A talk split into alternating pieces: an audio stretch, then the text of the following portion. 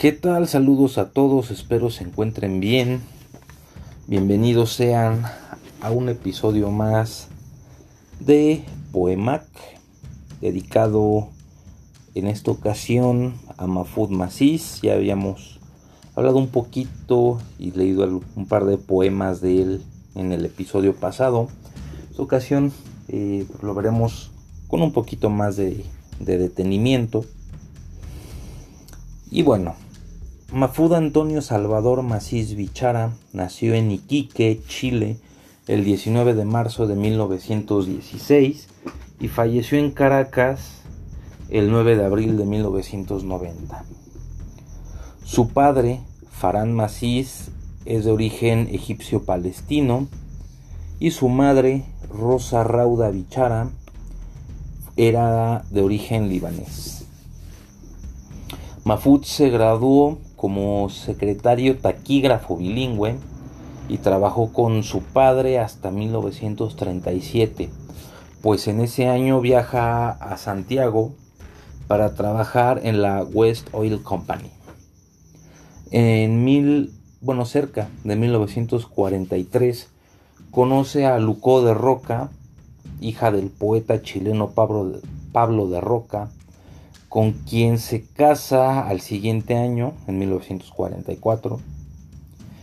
Y en, eh, bueno, Mafud escribe un ensayo a favor de la poesía de su suegro, de Pablo de Roca, y descalifica a sus contrincantes inmediatos, Pablo Neruda y Vicente Huidobro.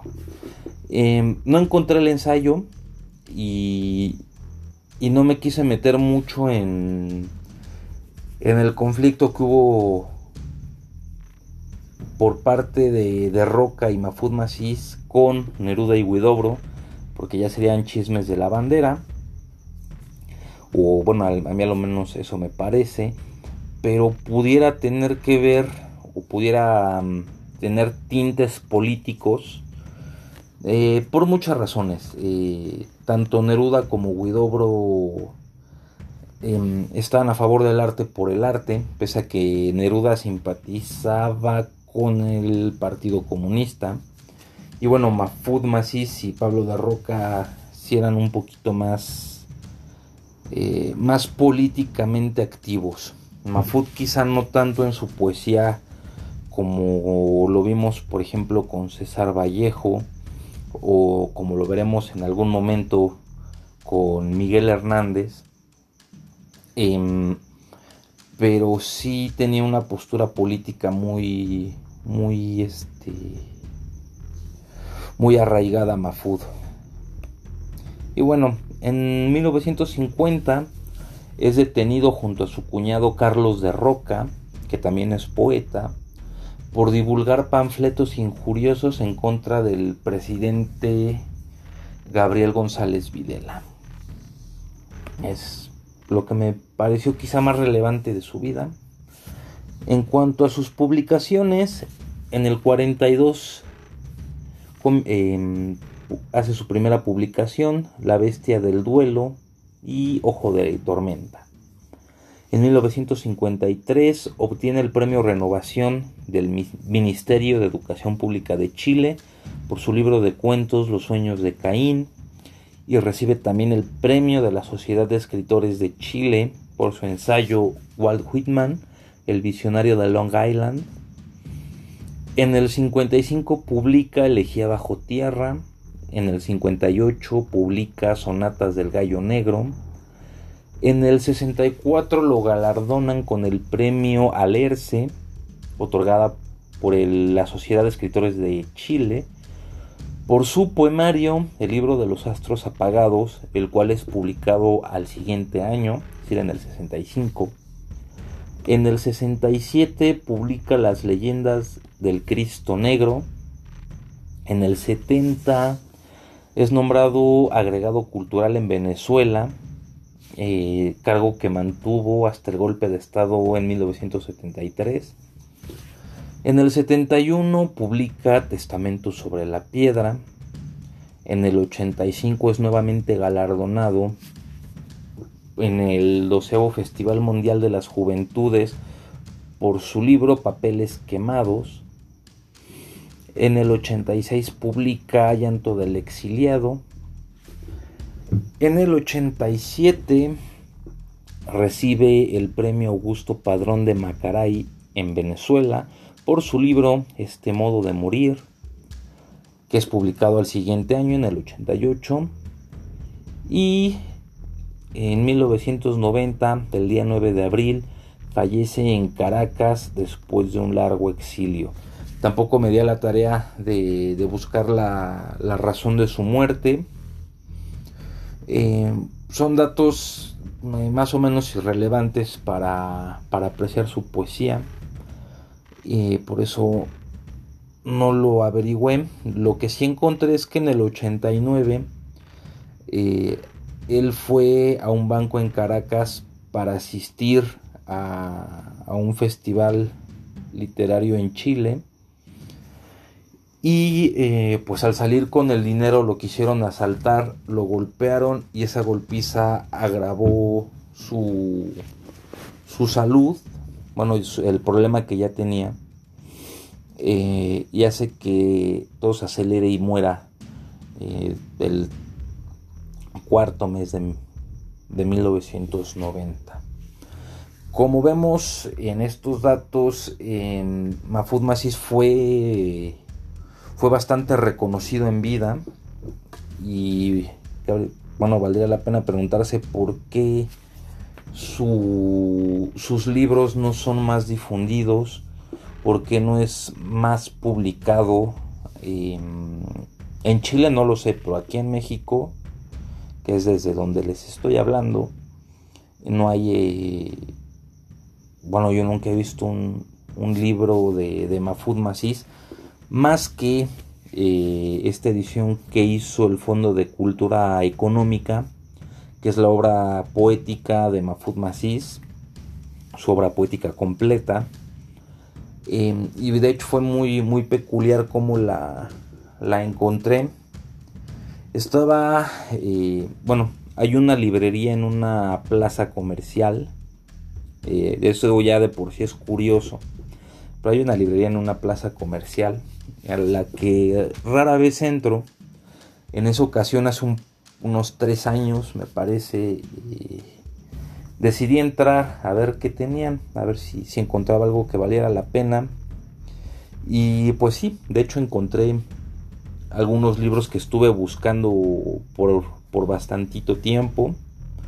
Entre ellos encontré los sonetos de, completos de Shakespeare en edición bilingüe y luego encontré otros dos, no recuerdo cuáles. Y pues atreviéndome y buscando en esa misma librería, vi el libro que decía Mafud Masí, obra poética. Mm, y me llamó, me llamó la atención, dije, pues vamos a ver qué tanto es tantito con, con, este, con este poeta. Eh, el nombre obviamente ni de broma te remite que es a Chile, bueno, no te remite a Chile, o que es un poeta chileno. Y cuando lo comencé a leer me llevé una sorpresa bastante, bastante agradable, porque me pareció un poeta muy bueno, mm, eh, muy, muy fresco muy fresco en cuanto a, contenido. a mí me parece, pues hablando en rasgos generales, una mezcla de Charles Baudelaire y César Vallejo.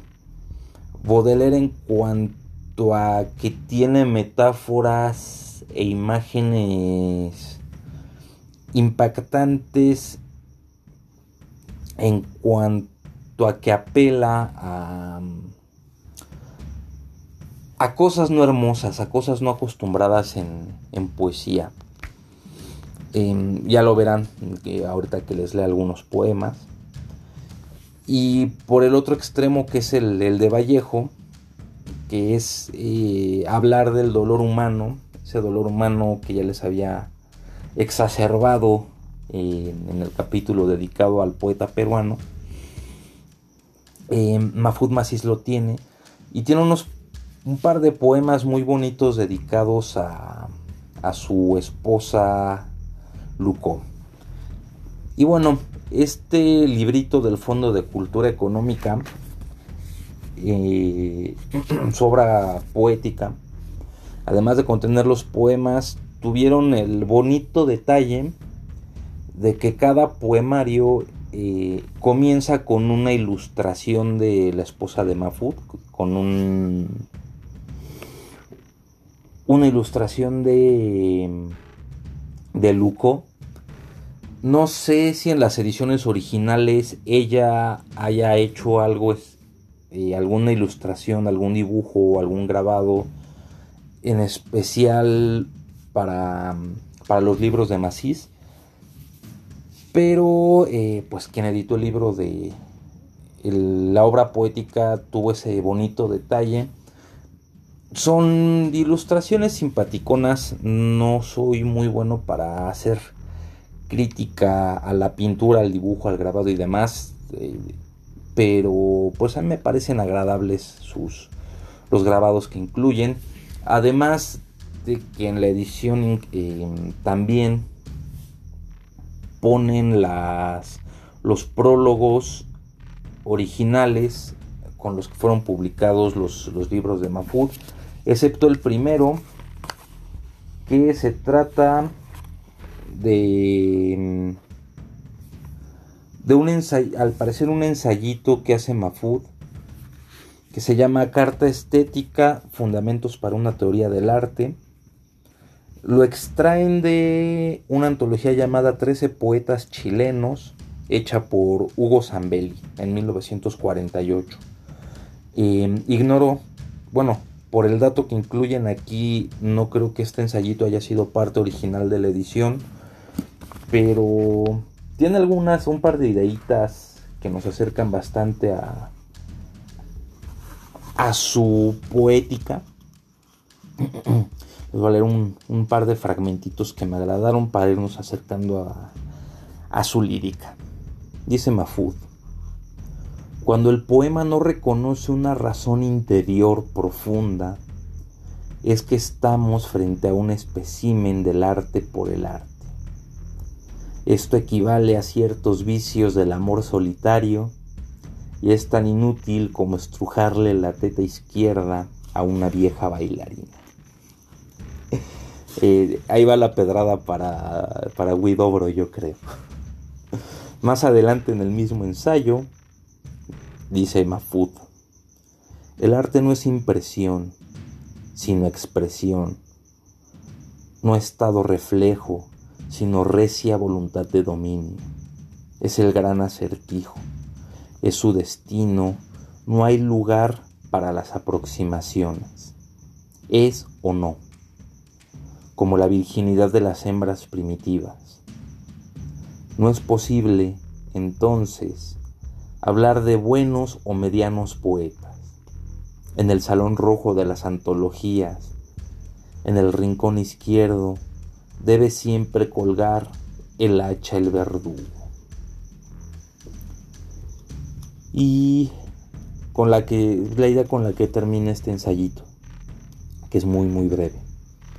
Entonces, espantaos, queridos burgueses. Un día el arte no será ya necesario. Nosotros los poetas seremos una raza desaparecida y seremos los historiadores de una era social y económicamente antropofágica, porque el poema no es en su raíz, sino la suplantación de aspiraciones humanas no realizadas por el hecho estético realizado. Sobrevendrá una sociedad sin clases ni dinastías, sin putas ni cabos de guardia, sin presbiterios, sin lombrices solitarias. Una sociedad de criaturas integrales donde el hijo del obispo de no sea menester, engendrados todos de noche, al margen de la luna biselada de los muertos una sociedad de ese linaje tal vez llegue a prescindir de, sus poetas, pues, como queda dicho, la ansiedad de creación de mitos queda aplacada por la absorción de una realidad más evidente, donde el individuo consiga todo su desarrollo a través de un régimen de igualdad de derechos humanos. El cantor reemplazará al poeta. Así termina este ensayito eh, y es más que evidente su, su relación con el comunismo, eh, que es propiamente comunista, pero insisto en sus poemas no, no se ve tanto ese compromiso social y yo creo que eso lo está relegando más a un plano más ensayístico y más de acción, quizá más de de discursos. En ese sentido no sé qué tan políticamente activo haya, haya estado, qué tanta parte haya tomado en el Partido Comunista chileno, si es que alguna vez lo hubo. Pero bueno, eh, creo que eso deja muy en claro, ese, ese fragmentito de ensayo deja muy en claro la postura de, de Mafud. Ahora em, les leeré Cruz Baldada, que dice así. Vida, has puesto sobre mí tu cruz baldada, sobre el madero. Soy un triste caballo crucificado. He pateado el hocico azul de los doce apóstoles. Vida, estoy cansado. El corazón de la bubilla se pudrió sobre mi corazón y yo, el mago, gasté mis manos hasta las muñecas frotando mi lámpara. Aquí estoy arrastrando mi cadáver por la greda y agujereado como una estatua de cobalto, husmeando las sienes de un cocodrilo atado a mis intestinos como a un hongo de fuego. Todo está perdido. Mi viejo colchón, mi almohada, hechos con pegajosas cabelleras de muertos. Todo está perdido. Mi gloria trepa sobre fúnebres íconos de estiércol, encima de cenotafios cubiertos de nieve y sangre maldita. Mi voz se marchará absorbida por las ventosas de algún puño divino. Mi olor incitará a los jabalíes a levantar la tierra y meterán su hocico en el hueco de mis ojos, por donde solía mirar al cielo. Pienso, solo el gusano verá el diluvio, Él es eterno. ¿Cuándo devorará a Dios? Creo que este es el, perfecto ejemplo, este poema es el perfecto ejemplo de, de, estas imágenes em, tan fuertes que utiliza Mafud, que le estaba comentando hace un momento. Em, esta idea de, de los jabalíes eh, desenterrando un cadáver para meter el hocico en la cuenca del ojo. Pero, em, bueno, a mi juicio los termina muy bonito. Por donde solía mirar al cielo. Ese es, Mafut siempre hace ese tipo de contrastes entre algo bello y algo que pudiera mm, causar repulsión. por lo menos es algo que en un poema no nos esperaríamos. Pero em, conviviendo juntos crean una imagen que a mí se me hace impactante en el buen sentido. y conjunta algo bello con algo terrible sin que lo terrible deje de ser terrible y lo bello deje de ser bello. A diferencia ahora sí de Baudelaire, em, que quiere que, que busca el lado hermoso del horrible en esta ocasión, o por lo menos en este poema Mafud, eh, los conserva íntegros para hacer una nueva imagen eh, que a mí me parece muy, muy, eh, muy buena, muy, muy poco utilizada y para su tiempo quizá muy renovadora. Les voy a leer otro fragmentito. Esto es eh, el prólogo. Se llama Palabras en el Muro. El prólogo a Elegía bajo la Tierra. Es un fragmento chiquito. El que les voy a leer desde de continuar con el siguiente poema. El poema es un desprendimiento de la materia esencial del artista, condicionada dialécticamente por el devenir histórico. Lo demás es coronismo abyecto. Rimbaud no abandonó la poesía. Nadie podría hacerlo. Ella le abandonó como la piel deja a la serpiente antes de haber escrito sus iluminaciones ese hermoso arco iris final, ya solo reflejo de sí mismo, pues había echado fuera cuanto requería de él el furor sombrío de su índole. De esto también creo que queda muy claro eh, el que Mafud considera la poesía eh, como un modo expresivo en, en su máxima cota. Debe ser, un poema debe ser expresivo hasta sus últimas consecuencias. Pero obviamente debe de, de ser producto de las vivencias del poeta. Es decir, todo su devenir histórico, todo lo que implica la sociedad, la política, la cultura en la que se está desenvolviendo cada poeta. Una vez que logra el poeta moldearlo y, y sacarlo como, como, algo estético es cuando el, cuando el poema al fin eh, cobra sentido. No, no hacer eh, pues lamentos al estilo sufro, sufro, sufro del siglo XIX o algunos otros aberrantes ejemplos que hay en, nuestro rutilante siglo XXI.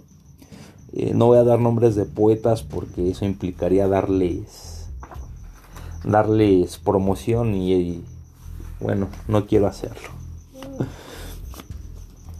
Es este poema que ahora les leeré ya para terminar y solo porque ya me estoy extendiendo, había, había puesto o había preparado más poemas, pero tampoco quiero hacer algo tan largo.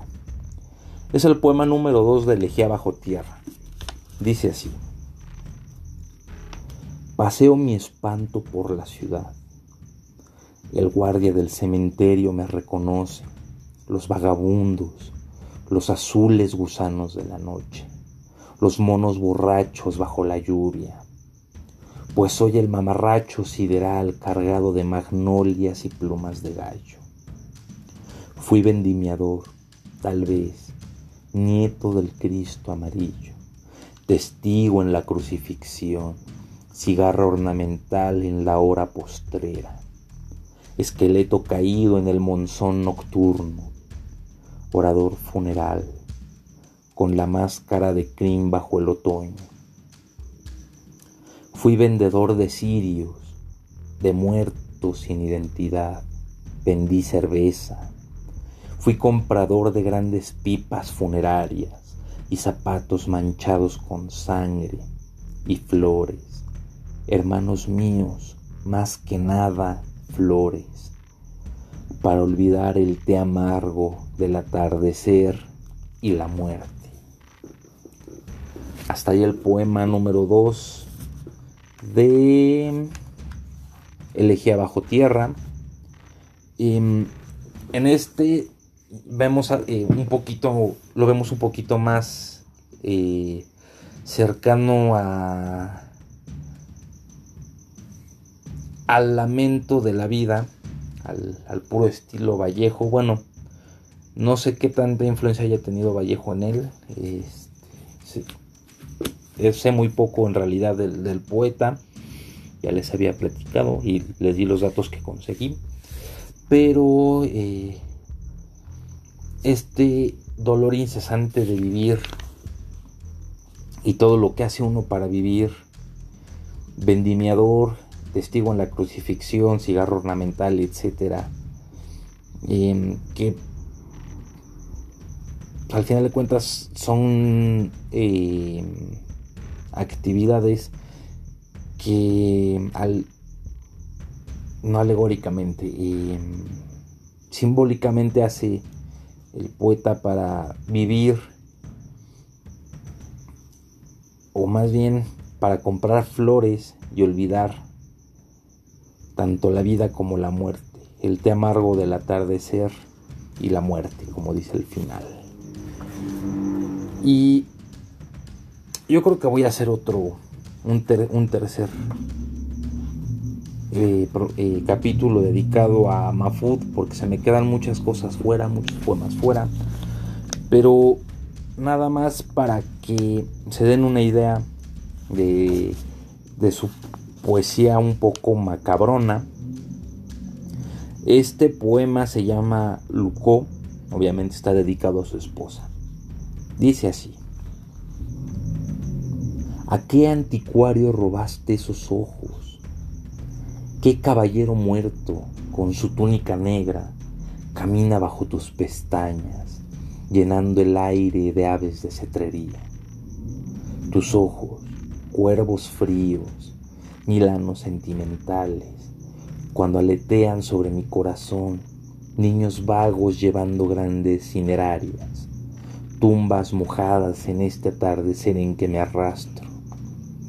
Oh tú, que escarbas en mi pecho cada noche, arráncame estas hormigas del alma, los hongos que crecen debajo de la lengua.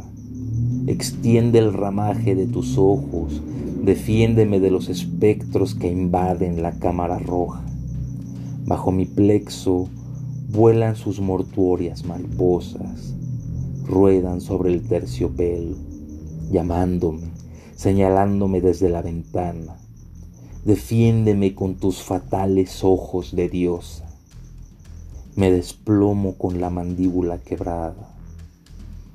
Veo dos azores, tus ojos Avanzas, destrozando la estatua de Apolo, más ciega, más inmóvil, más pérfida que la mía, descompuesta ya hace tiempo, pero que vive aún bajo el pánico de tus ojos, como el hueso bajo la nube.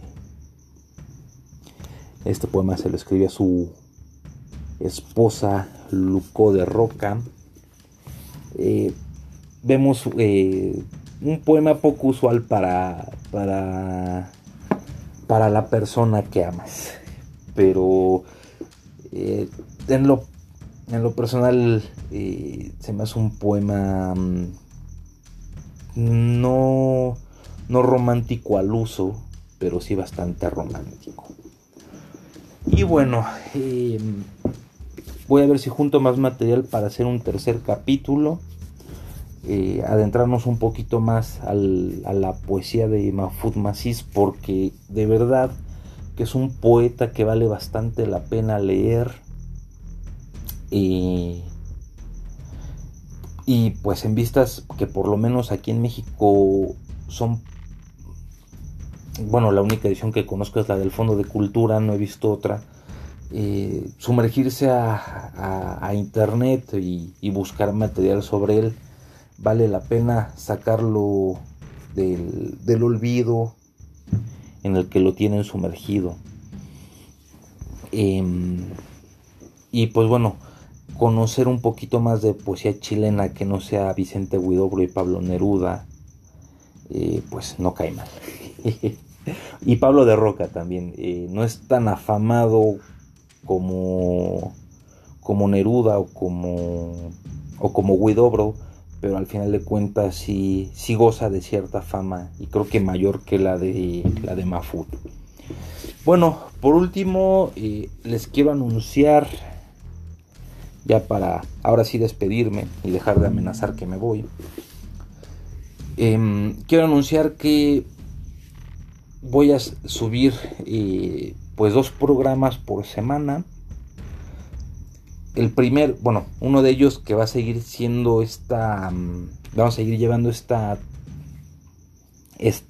este, modus operandi eh, de irnos adentrando eh, con algún poeta.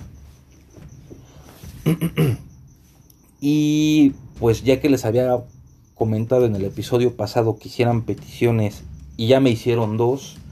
Una de ellas la hizo María Rosa, eh, una querida amiga que conocí en Paraguay, a quien le mando saludos y un fuerte abrazo, que me, pidió que hablara sobre la poesía de Sor Juana.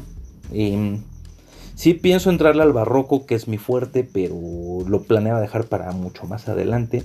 De todas maneras, eh, con gusto cumplo la petición que me hace María Rosa de, eh, de, hablar un poquito sobre Sor Juana, leer a Sor Juana, no con la misma, con el, la, con el mismo detalle que, los episodios principales, pero claro que, hablaré de ella.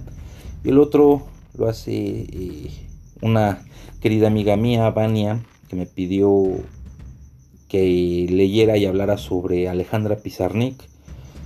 a ella estaba pensando dedicarle mm, igual eh, varios capítulos, que es, una poeta que a mí me encanta, me, gusta mucho Alejandra Pizarnik. Entonces, eh, pues voy a debatir si lo hago de modo breve o, me extiendo. Pero bueno, ya fue mucho bla bla bla de mi parte. Espero hayan disfrutado este capítulo de Mafud Macis. Pásenla bonito eh, y nos, bueno, me estarán escuchando en el próximo Poemac. Hasta la próxima, cuídense.